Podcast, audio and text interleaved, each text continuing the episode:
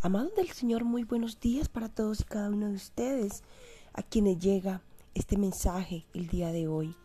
Quien te saluda, Luz Perdomo Vergara, escritora de Luz de las Naciones.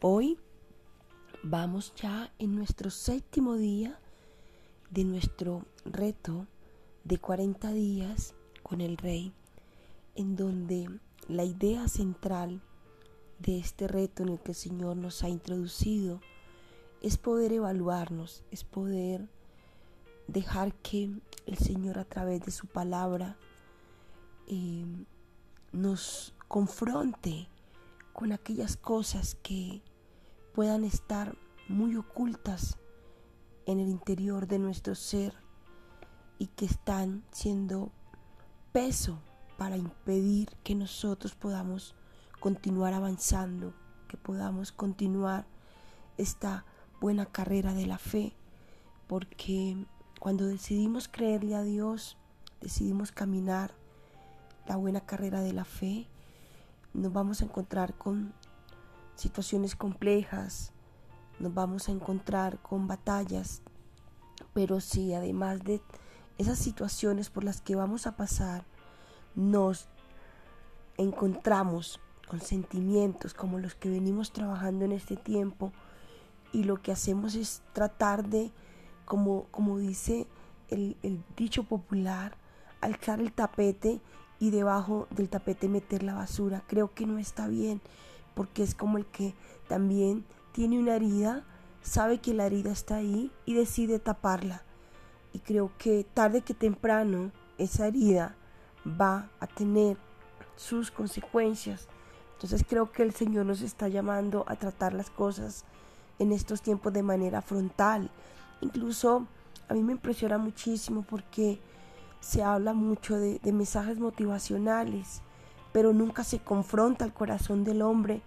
Y si aquellos que predican, y no me voy a enfocar en, en criticar o sin señalar a alguien, sino quiero enfocarme en que realmente se ha perdido el enfoque, se ha perdido realmente la misión por la cual Dios nos ha llamado y por la cual somos nosotros líderes, autoridades espirituales para guiar e instruir al cuerpo de Cristo, a su pueblo, al pueblo de Dios, pero para ello también hay que confrontarlo, confrontarlo con aquello que está mal, confrontarlo con aquello que hay que soltar, que hay que dejar de un lado para así de este modo poder ser libres y de, esta manera poder recibir aquello que Dios tiene para ellos. Yo tengo personas, yo trabajo mucho también con niñas y el Señor me decía lo siguiente, hay mujeres que nunca eh, se casaron, pero no se casaron porque no,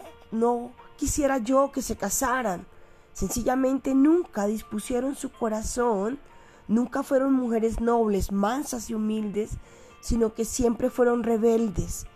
Isaías 48 habla de que aún la rebeldía era desde el vientre de su madre y esa rebeldía hace que la persona actúe de manera soberbia, altiva, prepotente, impidiendo que Dios pueda obrar en el corazón de la persona. Y muchas mujeres no han dejado que Dios trabaje en sus corazones para que de este modo Dios les entregue un esposo o un hogar, porque si no permiten que Dios trabaje en el corazón de ellas, se van a casar y cuando se casen van a actuar bajo esos diseños, bajo esa rebeldía, bajo esa soberbia, bajo esa arrogancia, bajo esa altivez.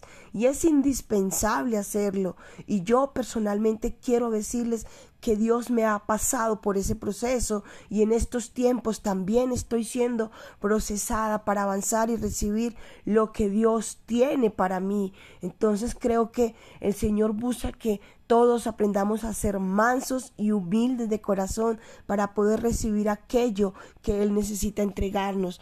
Por eso en este día quiero hablarles de un hombre que mm, definitivamente la rebeldía lo llevó a no escuchar al Señor y por el contrario salió huyendo del Señor y es, es puntualmente Jonás. Dice la palabra de Dios dijo, vino palabra de Jehová a Jonás, hijo de, de Amitai, diciendo, levántate y ve a Nínive, aquella gran ciudad, y pregona contra ella, porque ha subido su maldad delante de mí. Y Jonás se levantó para huir de la presencia de Jehová a Tarsi y descendió a Jope y halló una nave que partía para Tarsi y pagando su pasaje entró en ella para irse con ellos a Tarsi lejos de la presencia de Jehová. Pero Jehová hizo levantar un viento en el mar y hubo en el mar una gran tempestad tan grande que se pensó que se partía la nave. ¡Wow! ¡Qué impresionante! Este hombre desobedece al Señor. La desobediencia es producto de la arrogancia, de la soberbia, de un corazón altivo, de un corazón que no recibe lo que Dios le instruye para proteger su vida y para bendecir la vida de otras personas. Solamente quien no tiene un corazón manso no puede tener la humildad de recibir lo que el Señor le dice. Y eso fue lo que hice Jonás. Jonás huyó y el Señor me decía, muchos se encuentran en tormentas en sus vidas, tormentas financieras, separación de sus hogares, etcétera, etcétera, debido a la desobediencia, debido a la arrogancia, a la soberbia, a la falta de humildad, a la falta de mansedumbre para poder acatar y recibir lo que Dios les instruye, ya que de esta manera ellos van a poder caminar el camino de vida que es Cristo y van a poder vivir en obediencia y van a poder ver las bendiciones de Dios en sus vidas, sus hogares, sus proyectos. Esa es la enseñanza del día de hoy, lo que Dios quiere que hagamos. Es así, amados del Señor que les dejo esta enseñanza de parte de Dios para que la pongan en práctica.